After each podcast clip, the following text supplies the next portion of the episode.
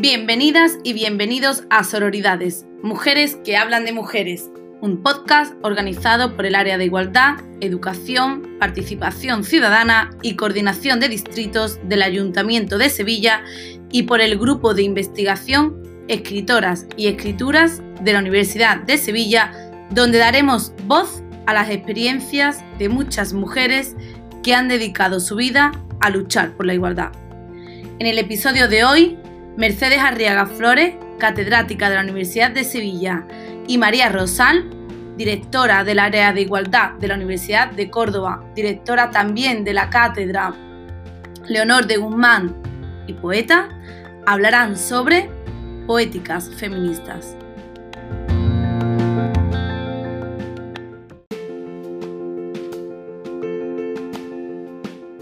Buenas tardes a todas y a todos. Un nuevo encuentro con sororidades. El jueves fresquito en toda Andalucía. Tenemos la suerte que hoy nos acompaña María Rosal, a la que voy a presentaros para pasar un rato eh, muy bueno con ella ¿no? y, con, y, con, y con su poesía, ¿no? porque María Rosal está aquí como activista eh, y como poeta. Así que tiene que darnos cuenta de estas dos facetas, ¿no? Para quien no conozcáis a María Rosal, hay una página web en internet que aunque está vieja puede dar una idea de sus, por lo menos de sus obras, de las poéticas. Y mm, para quien no la conozca, eh, os diré que ella es profesora en la Universidad de Córdoba, en el Departamento de Ciencias del Lenguaje antes trabajó muchos años en, un instituto y en un momento determinado pues eh, tuvimos la suerte de poderla fichar para la universidad porque no sé qué hubiera hecho la, Universidad de Córdoba si ella no, estuviera. Encantado.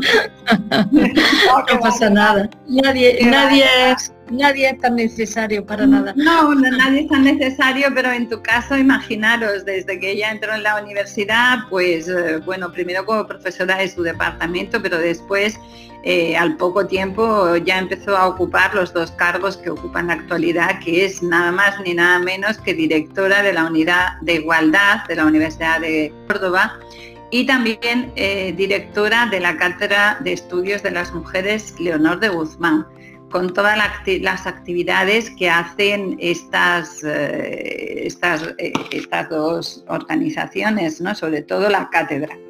Bueno, entonces, como os decía, mm, María Rosal, aparte de su, de su, trayectoria como académica, eh, académica, yo diría, como me gusta decir a mí, activista feminista, ¿no? Eh, pues que son esas personas que llegan a, que están en la academia no para hacer su currículum, sino para intentar em, cambiar las estructuras que tenemos, que son unas estructuras pues eh, androcéntricas y patriarcales, Y claro, eh, la igualdad es algo que debiera empezar pues, por las universidades, ¿no? que es donde se, donde se supone se fabrica el saber de, la sociedad. Eh, aparte de ello, como digo, eh, María ha mm, escrito una serie innumerables de, libros de poesía, ha ganado por lo menos 12 premios nacionales con esos libros y eh, últimamente, como es una mujer muy excéntrica, por lo creativa que es, está muy bien, ¿no? Porque sí que tú, tú eres un sujeto verdaderamente excéntrico, como diría de Lauretis, ¿no? Porque ya que tú, ya que has dominado la poesía, porque María Rosa le hace unos sonetos preciosos, luego nos va a leer algo, porque no podemos estar sin que nos lea algo.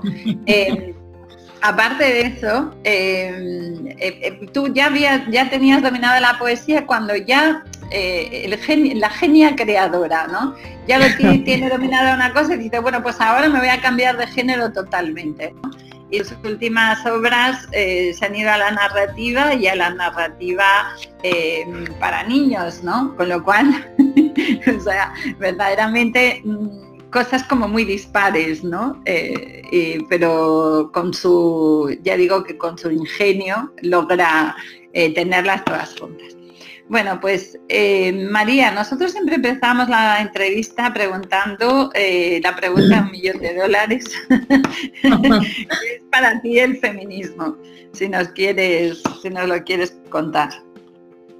Bueno, yo os cuento y os respondo a todo lo que vosotras me preguntéis porque yo estoy encantadísima de estar con vosotras. Estaría mucho más encantada si pudiera estar en Sevilla. A mí no me molesta que haga calor. Yo hubiera ido con muchísimo gusto a Sevilla, pero bueno, la situación de pandemia que tenemos pues, ha hecho que nos encontremos menos mm, físicamente, porque por estos medios nos seguimos encontrando mucho. Yo quiero agradecer, agradecerte a ti, Mercedes, y a todas las compañeras y compañeros eh, que, hoy podamos estar juntos y quiero felicitarte mm, y también a Eva y a todas por, tanto trabajo, pero especialmente a ti porque tú eres nuestra maestra, porque yo, mm, tú has dicho que la Universidad de Córdoba, bueno, que mi papel en la Universidad de Córdoba, yo creo que es al revés, a mí la Universidad de Córdoba me ha dado muchísimo.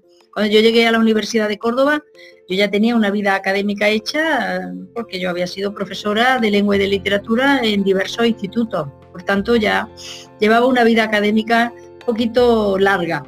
Pero luego llegar a la universidad pues me facilitó muchísimo, me dio me dio mucha energía, muchas posibilidades de hacer muchas cosas y he trabajado muchísimo contigo, con tu grupo, incluso antes de estar en la universidad, porque ya desde antes habíamos estado colaborando con los congresos, en fin, que para mí todo han sido satisfacciones y bueno, luego he tenido la, suerte de que el rector me llamara para formar parte de su equipo en la primera legislatura y en la segunda también, como directora de igualdad y bueno, además también, pues ya eso ya sí fue por votación, pues estoy eh, como directora de la cátedra. Por tanto, digamos que, mi vida eh, está muy ligada a lo que tú has llamado activista feminista. Yo creo que, se podría definir así, ¿eh? yo me siento identificada con lo que has dicho, pero claro, me preguntas qué es para mí el feminismo y el feminismo es eso que tú acabas de decir intentar cambiar, intentar cambiar para, para mejorar la vida de las personas, la vida de las mujeres y también la vida de los hombres, porque el feminismo no, es, no solo no excluye a los hombres, sino que su vida también se, mejora, ¿no? Y, yo estoy ahora mismo en esta situación que tengo esa posibilidad de trabajar contigo, de trabajar con otras compañeras, de trabajar en congresos, en congresos siempre en los que llevamos el feminismo por bandera, en nuestras investigaciones está el feminismo absolutamente ligado a todo lo que hacemos, en mi docencia también el feminismo está absolutamente presente, pero ese es el momento de ahora, de mi vida.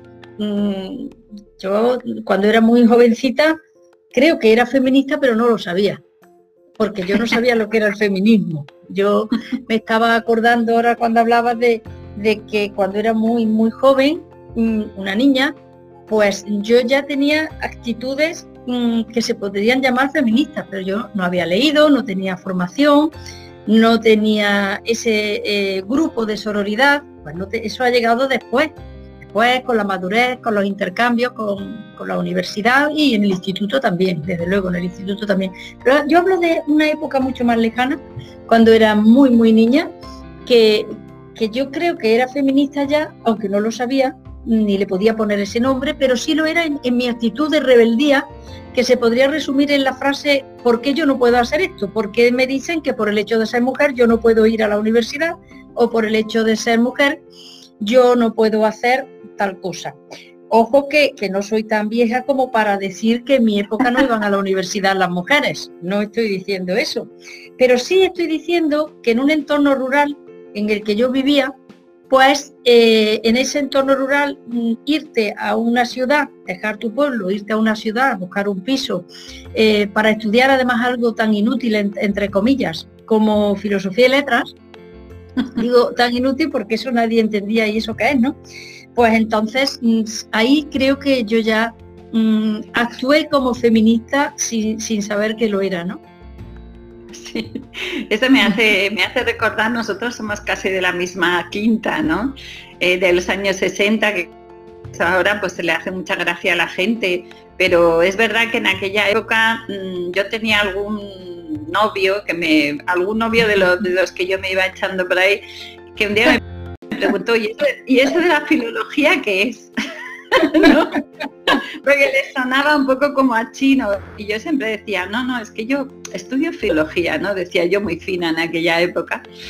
Y, claro, pues había muchas personas en aquella época que no, que no, había internet, ¿no? Y entonces, pues claro, el conocimiento era mucho más reducido, ¿no? Le parecía una cosa rarísima. Que yo luego, pues claro, mm, vi que se asociaba, eso de ser filóloga, se asociaba un poco como a ser una fresca, ¿no? O algo parecido. Por lo menos en mi caso. Por lo menos en mi caso se asociaba un poco a eso, ¿no? Entonces, bueno, eh, es cierto, es cierto eso. Pero yo creo que mm, también esto lo hemos hablado varias veces, eh, varias veces aquí en esta tertulia, ¿no? Eh, y en otras tertulias, ¿no? Que tampoco hace falta mm, saber lo que es el feminismo para ser feminista, ¿no? Que es un poco esto. un poco reivindicar el feminismo como una actitud vital, ¿no? Que no hace falta, no hacen falta teorías para ser feministas, hace falta eh, simplemente una eh, disposición, una, una, disposición de ánimo y un querer ver las cosas, ¿no? Entonces, claro, que se es feminista, como se es antiesclavista, como se es, ¿no? Eh, una serie de cosas que son como cosas intuitivas. Cada uno de nosotros está en el mundo y, quien, quien, tiene ojos pues mira las cosas y dice, bueno, pues esto por aquí no, ¿no? O, por ahí sí, ¿no? O eso. María. Yo recuerdo cuando, cuando yo estudié EGB, que fue lo que yo hice, pues para pasar al instituto, por ejemplo, ahí yo tuve una situación de, gran rebeldía que, me removió por dentro y, y, porque yo me encontraba que yo había sido una alumna hasta octavo, que había sacado muy buenas notas, que era una niña muy estudiosa, y luego tenía mm, compañeros míos que habían suspendido lo que habían suspendido, pero ya se daba por hecho que ellos iban al instituto y, yo como era mujer, pues tú ya te quedas en casa. Claro, y yo aquello no podía entenderlo, que, que aquellos chicos fueran al instituto y yo no fuera, porque como tú eres una niña, pues tú ya no tienes que ir al instituto. Eh, bueno, pues yo creo que ahí, ahí fue donde se, gestó mm, mi rebeldía que en algún momento me planteé hasta escaparme de casa y todo eso. Qué que sí, que sí eso era. yo no tenía. Sí, en aquel entonces yo, bueno, tendría 14 años, no tenía novio, mm, pero era el entorno familiar. La lógica de que como eres chica, pues ahora te pones a coser, aprendes a bordar, a hacer el jugar de la gente del pueblo, con eso te gana un dinerito y cuando ya estás en tu casa cría a tus niños. En fin, yo creo que, es, eh, que yo salí huyendo de, esa vida diseñada que ya nos habían diseñado por el hecho de ser mujeres y, cuando ya empecé a saber de feminismo y a leer fue cuando dije anda pero si esto es lo que yo lo que yo quería lo que yo cre lo que yo pensaba no entonces em, tú has sido una alumna ha sido, has sabido conservar, que es una de las cosas que siempre admiro mucho de ti, que has sabido conservar mm, también ese mundo femenino, a pesar de rechazarlo, pero has sabido conservarlo y has sabido como reinventarlo de una forma muy creativa, ¿no? Bueno, quien no para quien no conoce a María Rita, ella es que es una creativa, lo que diríamos ahora, una artista mm, creativa, ¿no? Porque lo mismo, es verdad, lo mismo hace una bufanda preciosa que hace, o sea, hace cosas mm, bellísimas con, la lana, por ejemplo, con el bordado, con cosas que tienen que ver, que son muy femeninas, ¿no? O con tapizados, o arreglar cualquier cosa, ¿no? Ese tipo de cosas. Eh, y yo cambio, por ejemplo, no sé absolutamente hacer nada. Yo me puse una vez a hacer una bufanda porque mi madre que está, nos está escuchando, que también es muy, aficionada a hacer punto y ella me hizo muchos jerseys y muchas bufandas y me las sigue haciendo. Pues yo me puse una vez en mi juventud, mi madre intentó enseñarme a hacer punto y al final esta bufanda era así de corta, así pongo en la, en la cámara, que lo ve, así de corta, era como 15 centímetros de bufanda, y entonces yo con esa bufanda me hice, con ese trocito de bufanda me hice un estuche para guardarme los bolígrafos. bueno, eso, es capaz de hacerlo. Eso denota tu sentido práctico, Mercedes. bueno, pues sí, ya ves, cada una ya iba apuntando maneras, ¿no? De aquella vez. Mira, todas estas, cuestiones, todas estas cuestiones de las que hablamos luego cuando ya terminemos la entrevista, os voy a leer un poema que hace referencia a todo esto de lo que estamos hablando. Sí, sí, por favor. Yo quiero que lo leas, ese poema luego, que ya se... Luego cuando, cuando, cuando, toque. Bueno, eso va a llegar muy pronto. Ahora queremos que nos hables un poco, porque muchas personas no conocen las actividades que hace la cátedra Leonor de Guzmán, ¿no? Y nadie mejor que tú para que nos hables un poco de todo lo que hacéis, porque de verdad, mm, además habéis tenido una actividad con la pandemia increíble, os habéis multiplicado por cuatro, que me consta que sois pocas, pero bueno, ¿no? En cambio, quien no sabe quién está detrás de todas esas actividades, piensa que hay ahí un staff enorme de personas cuando en realidad eh, sois tú, Rocío y poco más. O sea, sois las que hacéis todo. Las que hacéis todo, organizáis todo. Eh, bueno, cuéntanos un poco de esto. Sí, eh, hay veces que nos llegan propuestas o incluso desde la universidad nos dicen, bueno, esto que lo haga la cátedra. Y entonces yo cojo el teléfono y digo, oye, la cátedra somos Rocío y yo. somos, somos a, la, hora ejecutiva, somos Rocío y yo. Rocío Rubio, que es la administradora de la cátedra, que se ocupa lógicamente de los temas económicos como administradora que es, pero que se ocupa de todo conmigo. Y nosotras hemos formado un gran equipo con mucha con mucha energía, con mucha ilusión, con mucha confianza, pero somos las dos. Claro, luego la cátedra tiene sus órganos de dirección eh, y tiene también su asamblea que eso si miráis en la página web de la cátedra, pues lo podéis ver con detenimiento, podéis ver el nombre de las personas y tal. Pero la asamblea pues sirve para aportar propuestas, para, muchas cosas, pero mm, toda la cuestión burocrática de organización, de resolución, eso lo llevamos Rocío y yo nada más. Entonces, pues, ¿qué hacemos? Pues nosotras trabajamos en convenio con el área de igualdad de la Diputación de Córdoba.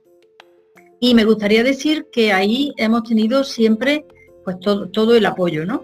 Eh, Ana Guijarro, que era la diputada anterior, y ahora Alba, Alba Doblas, pues mm, bueno, todo el apoyo, porque claro, no es solamente el apoyo económico e institucional, sino es el apoyo como personas. Es que ellas están en los actos, cuando había que ir a los pueblos venían, íbamos a los pueblos, Ahora que se ha reducido mucho por el tema de pandemia, que lo solemos hacer así online, pues ellas también están. También trabajamos con el Ayuntamiento de Córdoba y con otros ayuntamientos de la provincia. Entonces, bueno, cuando se plantea un proyecto, a partir de ese proyecto, pues se firma un convenio y así hacemos. Yo mm, he sacado aquí para deciros algunas de las actividades que hacemos. Bueno, como cosa bonita mm, que luego no lo decimos, cuando hacemos las memorias no lo ponemos. Y yo le dije el otro día a Rocío, oye Rocío, al favor de ponerlo. Y es que nos dieron el, premio Menina, que luego no ponemos los premios que nos dan. Eh, el premio Menina en el año 2019 nos lo dieron por nuestro trabajo eh, en, la lucha en favor contra la violencia machista, ¿no? Pues bueno, pues por todas las actividades que estamos organizando, tanto en los pueblos como en los institutos. Eh, por ejemplo, jornadas, por deciros algo, ¿no? Jornadas dirigidas a municipios, tuvimos una jornada, esto no digo de ahora, digo de los últimos de los últimos años, todo lo que estamos haciendo, porque le vamos cambiando el nombre, pues una las llamamos malas, malvadas, buenas, invisibles y peligrosas, ¿no? Y ahí pues estuvimos viendo estereotipos sexistas en la publicidad, el honor de las mujeres la sociedad patriarcal, las malas del cuento, siempre procuramos poner títulos muy atractivos porque eh, queremos que vaya la gente. Eh, hemos hecho también una labor de difusión enorme en, los pueblos de la provincia, fundamentalmente en pueblos pequeños, donde pensamos, de acuerdo con Diputación, en eso estamos, en ese diagnóstico estamos muy de acuerdo, que las mujeres que están en, en los pueblos, sobre todo en los pueblos pequeños, pues el ámbito rural les ofrece menos posibilidades y entonces pues hemos ido con este tipo de, charlas. Luego hacemos unas charlas que siempre son con un afán divulgativo, no academicista, lógicamente, pero luego hay unos, debates y unos diálogos muy, muy interesantes. Yo siempre me acuerdo de una señora mayor que dijo, oye niña, ¿por qué no habéis venido antes? Que yo, que yo, decía, que yo me hubieran tirado de estas cosas antes, es que ya tengo mi vida hecha, mi pago, en fin. Eh, espera, espera, que me va, que el ordenador me amenaza con reiniciar. espero ah, que no reinicie. Uy, qué barbaridad. Espero que no. Esperemos que, no. Esa, labor de ir a los pueblos me parece fantástica. Eh, porque yo también pienso que, mm, las personas de los pueblos están injustamente apartados de todo, ¿no? esa centralizar todo en las ciudades y no, y no dar nada a las personas que viven en estos sitios me parece, mm, me parece increíble, ¿no? Y me parece mm, que esa labor que vosotros hacéis de llevar pues eso, los temas ¿no? que interesan a las personas, a, sus sitios, ¿no? a los institutos, esa labor que hacéis eh, con la gente joven, ¿no? Eh, me parece que es mm, súper fundamental y que es, una buenísima eh, es una buenísima iniciativa ¿no? por, parte de la cátedra. Y luego tenéis un premio. A ver, ahora que hay mucha gente aquí escuchando, cuenta del premio a ver si alguien se anima para el año que viene. tenemos dos premios, pero os voy a hablar de ellos. Pero antes, eh, a propósito de lo que tú has dicho, las jornadas en los institutos, esa ha sido una de las partes también eh, más satisfactorias que hemos tenido en la cátedra. Yo creo que las jornadas en los institutos mm, han sido mm, muy gratificantes y además muy reconocidas porque hemos ido a, muchos institutos y es algo que aquellos institutos a los que no vamos porque no podemos ir a todos lo piden y lo piden algunos con mucho con mucho empeño no entonces pues ahí a los institutos hemos llevado por ejemplo las claves del amor relaciones de control para prevenir la violencia hemos hablado de amores adolescentes hemos hablado de la construcción de la identidad de la adolescencia prevención de la violencia sexista en fin todo todo eso lo hemos hecho en en esa jornada. De los premios puedo hablar porque son dos premios y, me apetece mucho contároslo porque lo que interesa es que, os presentéis, que mucha gente presente sus investigaciones a estos dos premios. Si entráis, ahora no me voy a parar a compartir, vaya a ser que me dé algún problema la... la vaya a ser que el ordenador me dé algún problema y se cuelgue. Pero sí os digo que si entráis en la página web de, la cátedra, Leonor de Guzmán, eh, la, diferencia entre la página web de la cátedra y mi, página web personal es que la de la cátedra está muy actualizada, está absolutamente actualizada y la mía no. La mía está en construcción ahora porque la están renovando. Pero la de la cátedra está muy actualizada y si entráis os vais a encontrar los dos premios. Ahí lo, lo, está poniendo, lo estáis poniendo vosotros. lo estoy poniendo en el chat. sí, el primero de ellos, eh, digo el primero porque tiene ya una trayectoria de 20 años, es el premio de ensayo Leonor de Guzmán, que es un premio enfocado hacia el feminismo, el análisis feminista de la realidad, hacia cualquier aspecto de la realidad. No estamos hablando ni del literario ni del artístico. De hecho, hemos tenido, eh, ahí lo podéis ver en el link, hemos tenido premios de todas las áreas temáticas, ¿no? Y se publica el libro. Y luego el, último premio, que llevamos nada más que una convocatoria, que es el premio María Moliner, y ese ya tiene un enfoque distinto. Ese tiene un enfoque porque queríamos que ambos premios tuvieran enfoques complementarios. Entonces, mientras que el premio de ensayo Leonor de Guzmán está enfocado hacia la investigación con perspectiva de género, pues este está enfocado ya hacia las buenas prácticas, a la propuesta de buenas prácticas o bien a la exposición de buenas prácticas que se han desarrollado. La cosa es compartir esos modelos de buenas prácticas desde una perspectiva de, género. Por tanto, son dos premios los que tenemos.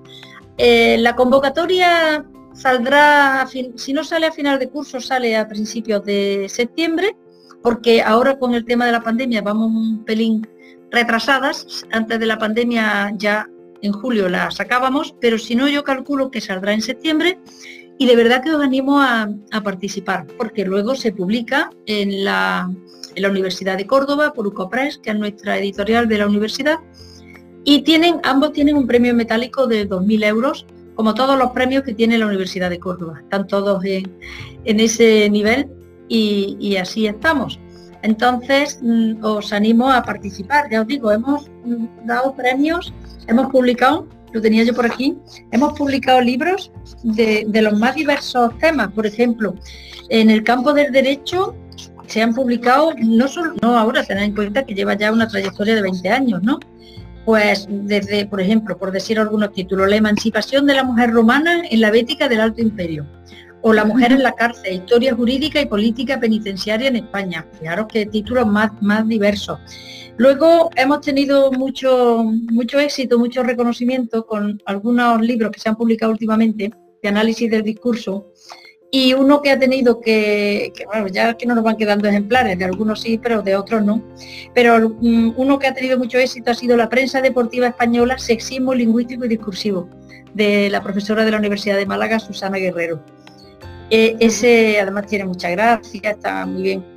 Y bueno, hemos tenido otros temas también, análisis feminista de la literatura, hemos tenido también eh, violencia digital contra las mujeres en el ámbito digital, a las Garras se publicó también el mito de Lili como precursora de un arquetipo femenino en la literatura y en el cine. Eh, estudios sobre religión y empresa, eso fue antes de llegar yo también, pero lo digo para que veáis también sobre temas de salud, en fin, para que veáis los temas tan diversos. Y el último tema, eh, el último libro publicado, el tema me resulta muy interesante, que os, lo quiero decir. fijaros qué título, Retrato de reinas sin corona ensayo sobre Leonor de Guzmán. Entonces, ah. eh, cuando vimos este año que entre todas las obras que llegaban, porque naturalmente llegan eh, de forma anónima, no sabemos de quién es nada, ¿no? Pero claro, cuando empezamos a leer y vimos que teníamos una obra que se llamaba Retrato de Reina sin Corona, ensayo sobre Leonor de Guzmán, pues yo personalmente que estoy en el jurado, luego cuando ya nos reunimos con la diputada que también está, y con más personas del jurado pues coincidimos. Pero yo puedo decir que yo cuando cogí el libro, nada más ver el título, dije, ojalá esté bien, porque sería magnífico que pudiéramos darle el premio a un libro que hable de, Leonor de Guzmán, porque claro, mucha gente nos pregunta quién es Leonor de Guzmán, de hecho en la página web lo tenemos un poquito de su biografía, pero este libro profundiza entonces mi alegría fue enorme cuando fui leyendo y vi que estaba muy bien escrito, muy bien documentado, bueno, un gran libro. Y coincidimos, coincidimos, el jurado coincidió. Y os voy a decir, la autora es María Jesús Fuente, que es catedrática emérita de Historia Medieval de la Universidad Carlos III. Y esa fue nuestra, nuestra ganadora. Bueno, María, ahora de los libros de otros a tus propios libros. Ha llegado el momento.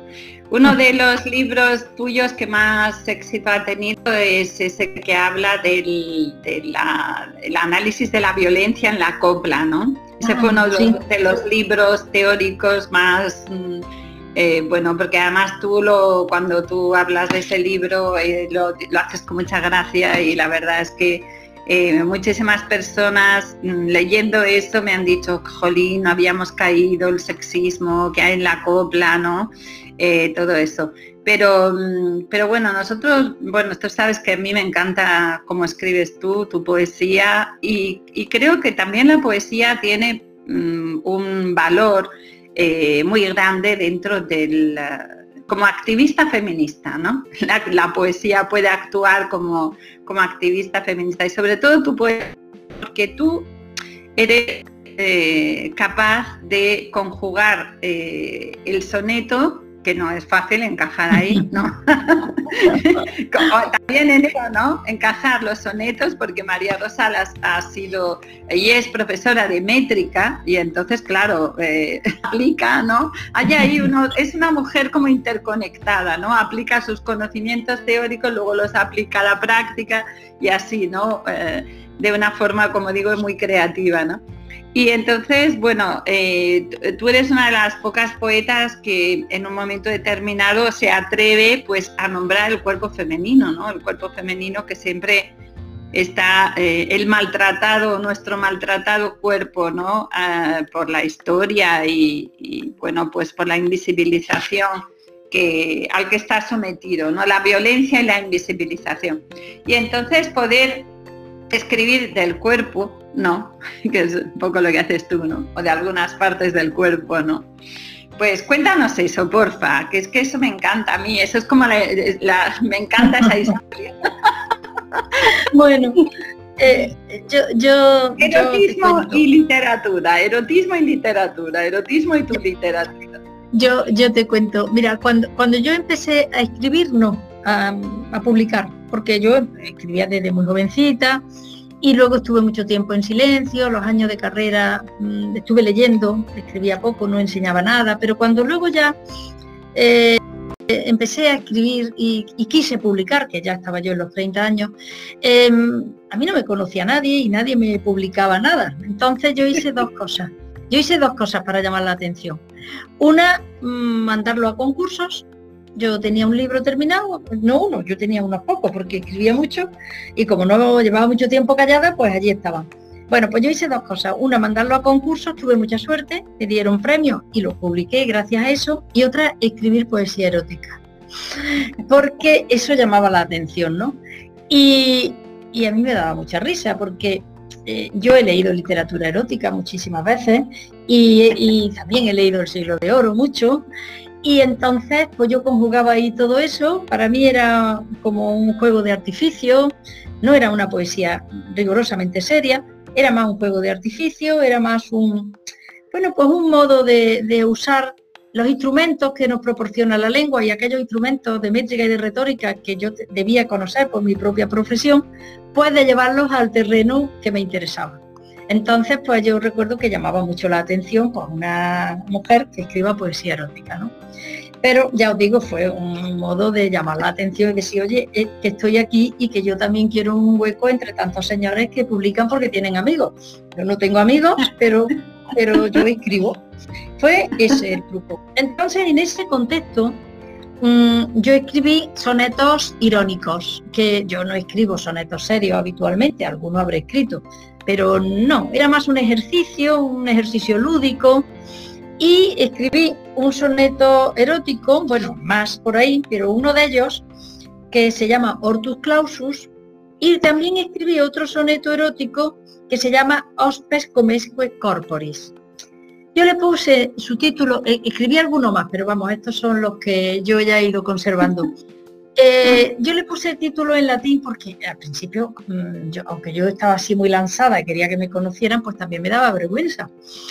Y, entonces, pues claro, yo decía, bueno, si le pongo el título en latín, así como que no se entera mucho la gente y no van a decir nada, ¿no? No me apetecía la crítica tampoco. Bueno, entonces, Hortus Clausus es el jardín de las delicias, el jardín cerrado, y, claro, yo escribí pues un poema al coño, porque era lo que a mí me apetecía hacer. Y, la gente lo, lo captó. Seguramente alguien no, pero venían y me preguntaban, oye, ¿eso que has leído es un poema al coño? Y yo decía, sí. Ah, vale. En fin, ese es el poema que voy a leer. Pero ya os digo, es un, es un juego irónico.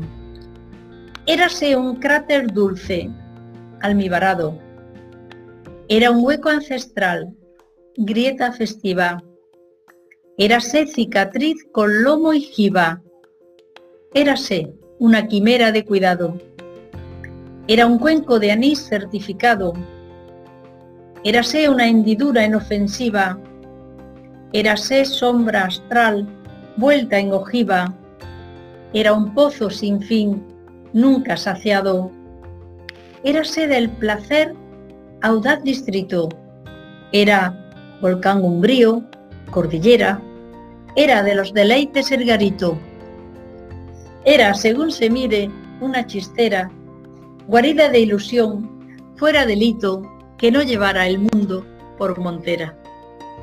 Bueno, en ese poema miro que me apetecía era, tomando referencia a un autor tan, eh, tan clásico como, como, Quevedo, cuando le escribe a Góngora, y era su nombre, una nariz pegado, ¿no? que, que era un soneto que yo estaba en mis clases, en mi aula, de, secundaria, de bachillerato, trabajando continuamente, pues yo cada vez que trabajaba aquello, pues decía, pues vamos a llevarlo a otro, a otro terreno, ¿no?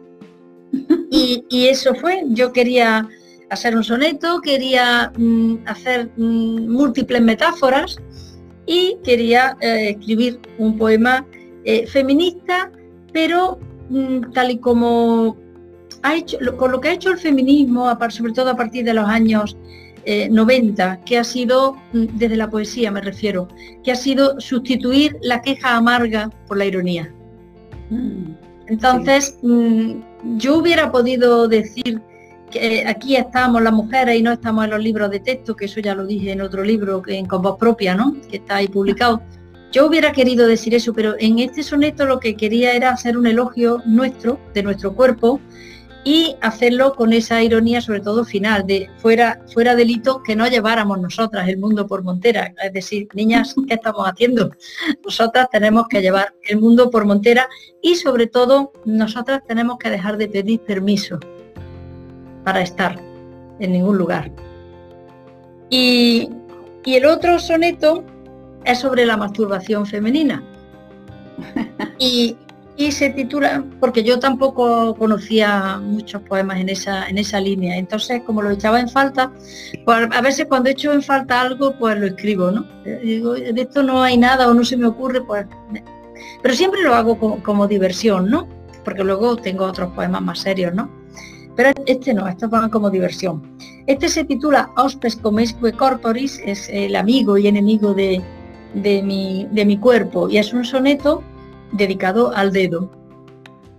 Y también con, una serie de, referencias que las, vaya, que las a reconocer perfectamente. En fin, hay una, una interrelación ahí con otros autores que no lo explico, lo vais a ver.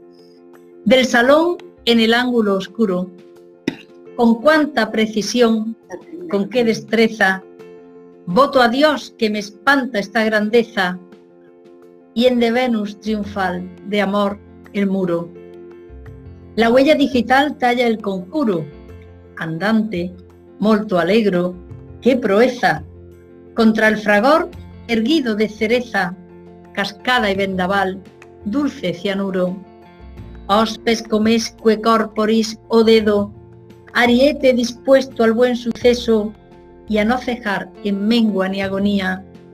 Sirve otra ronda, que te importe un bledo, vivir o fenecer en el exceso labra orgulloso tu caligrafía, y porque nada o dedo te derrote, otra oportunidad, algarabía, te brinda a discreción el estrambote. Fíjate que yo solamente he escrito un, un soneto con estrambote. Y, está motivado porque, irónicamente, decía, bueno, eh, el placer de las mujeres, pues mejor que sea cuanto más largo mejor, ¿no? Y entonces, por eso ese es el único soneto que yo he escrito que tiene estrambote. Y como es tan simbólico, creo, por lo menos por ahora, que no voy a escribir ningún soneto más con estrambote. bueno, Mariano, tú, tú, siempre dices que has hecho estos poemas por un poco como un juego, ¿no? Pero en realidad tienen una importancia capital, ¿no? Porque poder eh, eh, nombrar lo que, lo que no existe, ¿no? Y, conocernos a nosotras mismas, ¿no? No es poco. Yo me acuerdo en una clase que yo doy en el máster, eh, que, que, se comentaba estos sonetos porque Claro, estos son elementos que producen en una clase, caen como una especie de granada, ¿no? Explotan allí. Entonces, son muy buenos para provocar como el, ¿no? La tormenta, dijéramos, ¿no? Dentro de la clase. Y, claro, nosotros damos por hecho ciertas cosas, pero yo dando esas clases a gente joven, a gente del máster, ¿no? Pues al final acababa yo en la pizarra haciendo ahí un dibujo, porque la gente no sabía dónde estaban las cosas. Personas que venían a nuestra clase, ¿no? Que no sabían dónde estaban las cosas. Y entonces, claro, se, los comentarios hombres y mujeres, ¿eh? que, no sabían dónde se encontraba el fragor de cerveza, de cereza, ¿no? Por ejemplo. Entonces, ahí haciendo un mapa en toda la clase que tú imagínate, ¿no? Entonces, bueno, me parece... Estoy viendo los comentarios de Eva. Buenísimo. Yo, dibujando el clítoris en la pizarra, ¿no? Y toda la, y parte de la clase, pues ahí como, como diciendo, en parte de la clase en plan, ah, o sea, sí, vamos a ver. Hay que hacer Estoy viendo que ahora Eva está Eva está poniendo cartografía del clítoris. Tú ves ahora ya desde la distancia que me da a mí la edad y muchas circunstancias, yo ahora no me, ahora escribiría un poema que se llame cartografía del clítoris sin ningún problema. y, no lo pondría en latín. Un buen título, ¿eh? un buen título, cartografía. lo, lo puesto ahí en los comentarios. Claro. ahora yo lo, ahora yo podría ponerle el título y, lo, y no lo pondría en latín.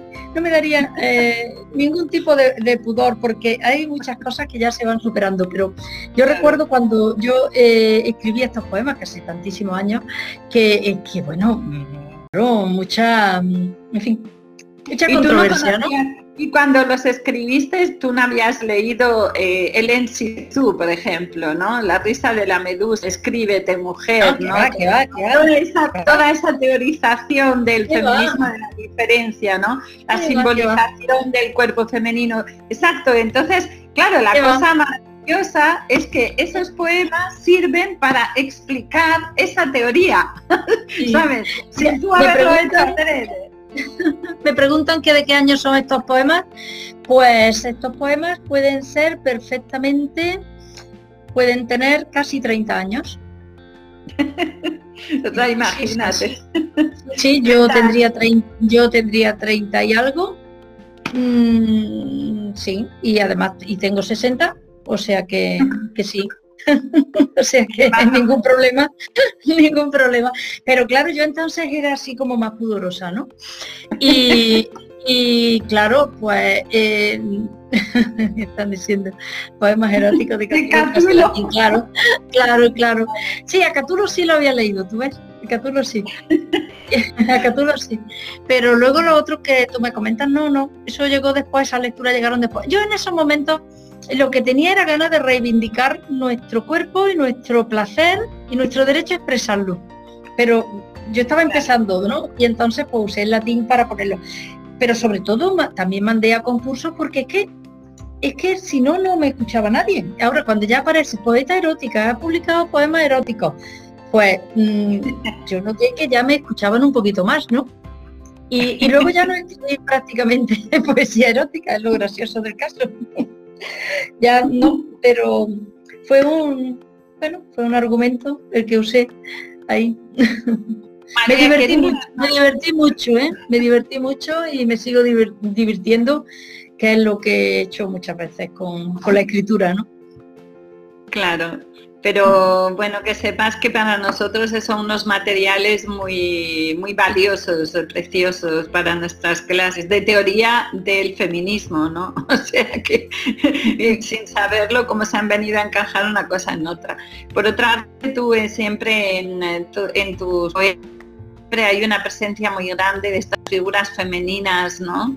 Eh, y yo me gustaría que tú leyeras porque creo que las, las madres, las abuelas, las, eh, las mujeres de los pueblos, ¿no? Necesitan siempre que eh, ese homenaje por parte de los del resto de las personas porque son mujeres verdaderamente invisibilizadas, ¿no? Entonces, siempre es un buen momento para hacer un homenaje a esas mujeres y tú se lo haces constantemente en tus en tus poemas, ¿no? Entonces quiero que leas ese poema, que yo ya sé cuál es, pero léelo.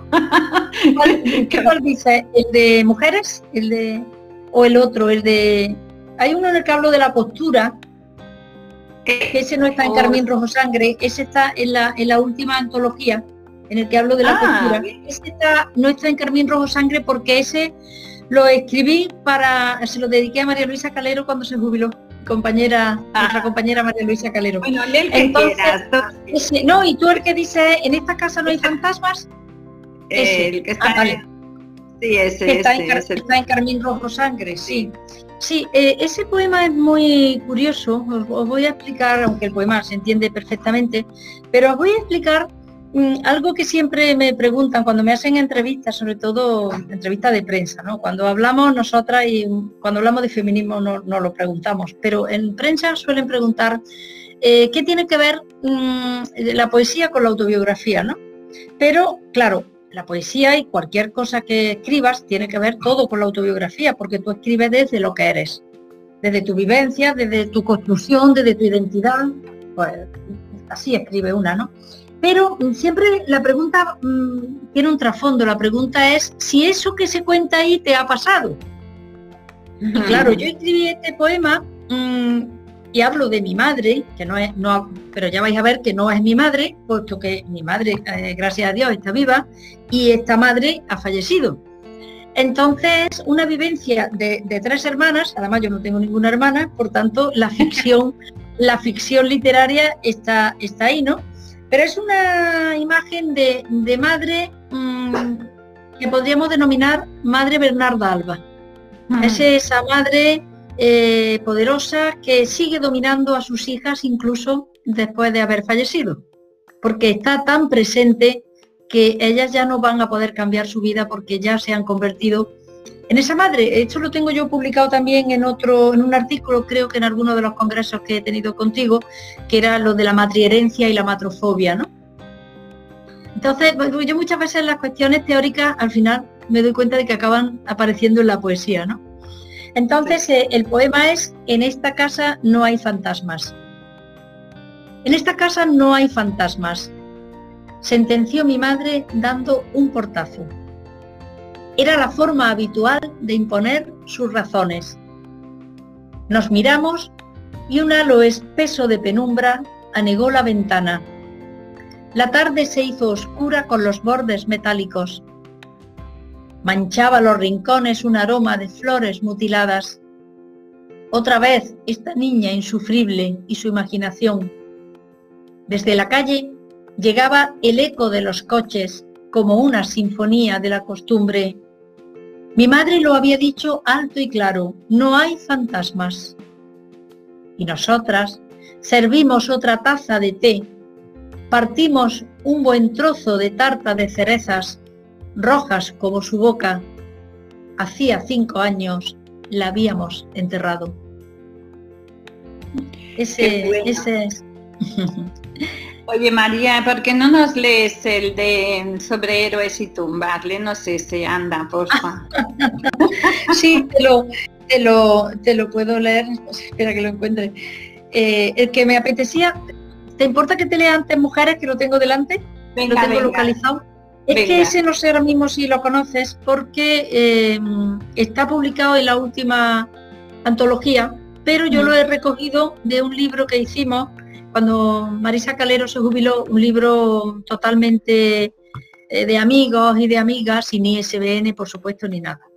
Un librito en el que cada uno le dedicó algo. Y yo le dediqué este poema y el del héroe Merlín que no lo tengo aquí hay otro sobre el héroe Merlín, pero ese no, no lo tengo. Os leo el de mujeres. ¿Por qué te digo que? Porque antes hablábamos de la costura y yo aquí lo que hago es explicar que cuando tenía esa edad, los 14, 15 años, pues mi madre siempre me apuntaba a clases de costura. Eso lo tengo yo escrito en otro poema anterior también, de hace muchísimos años. Y ahora he retomado dos versos de aquel poema que decía, en el verano mi madre me apuntaba a clases de costura pero lo que yo quiero contar aquí es un poema muy narrativo, esto sí que es autobiográfico.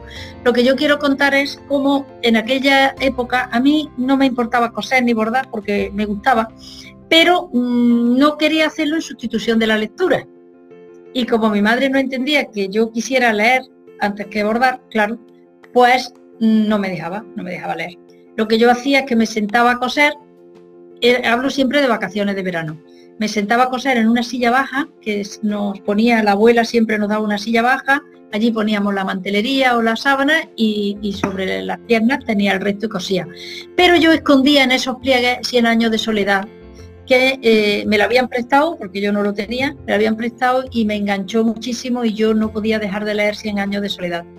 Por tanto, mm, esa es la historia. En este poema, cómo se mezclan los personajes de 100 años de soledad con esa rutina de, pueblo, con esa rutina de mundo rural asfixiante por el hecho de ser mujer. Mujeres. En el verano, mi madre me apuntaba a clases de costura. Era el calor sinónimo de linos y pespuntes. Cosía en una silla que heredé de mi abuela y perseguía el cum laude en mujer de provecho una silla de Enea a la que habían cortado las patas y las alas. Vainicas y bodoques eran nuestro horizonte, mientras la carne abría un sendero de espuma, el corazón alerta contra el muro. Yo bordé el ajuar como mandaban la Santa Madre Iglesia, mi Santísima Madre y mis santas vecinas. Entonces yo también era santa. Yo bordé el ajuar, aquellas sábanas, la anunciada promesa de que un día en ellas entregaría mi cuerpo. Sábanas con calados y bordados sutiles, listas para archivar en el cajón de la memoria. Los pliegues de la tela ocultaban cien años de soledad y allí me abandonaba cuando no podían verme. Úrsula Iguarán se sentaba a mi lado a tejer su mortaja y hasta me corrigió algunas cadenetas. Nunca voy a morirme, me decía, y me guiñaba un ojo arrugado y oscuro. Mientras tanto, Rebeca vagaba por el patio. Desconsuelo y nostalgia asediaban la parra como una culpa antigua. Un rastro de saliva recorría la cal de las paredes y agostaba las flores. Yo bordaba y cosía hasta que me levaba con remedios la bella y con mis bellas sábanas sobre el triste tejado de Uralita.